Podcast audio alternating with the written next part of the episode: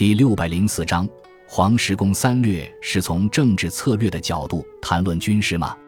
黄石公三略一书的原作者不详，该书是托名于黄石公所写。经考证，该书的成书时间约在西汉末年。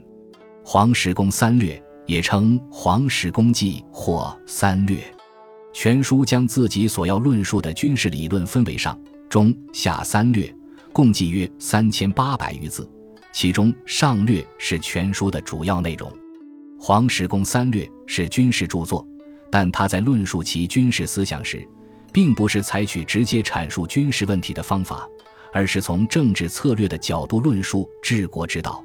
从另一个侧面来反映他的军事思想，黄石公三略的核心军事思想就是认为民众是决定战争胜负的关键，提出了安抚民众、收揽民心的主张。黄石公三略在用人上主张为贤，在用兵上主张根据客观条件的变化而改变用兵策略。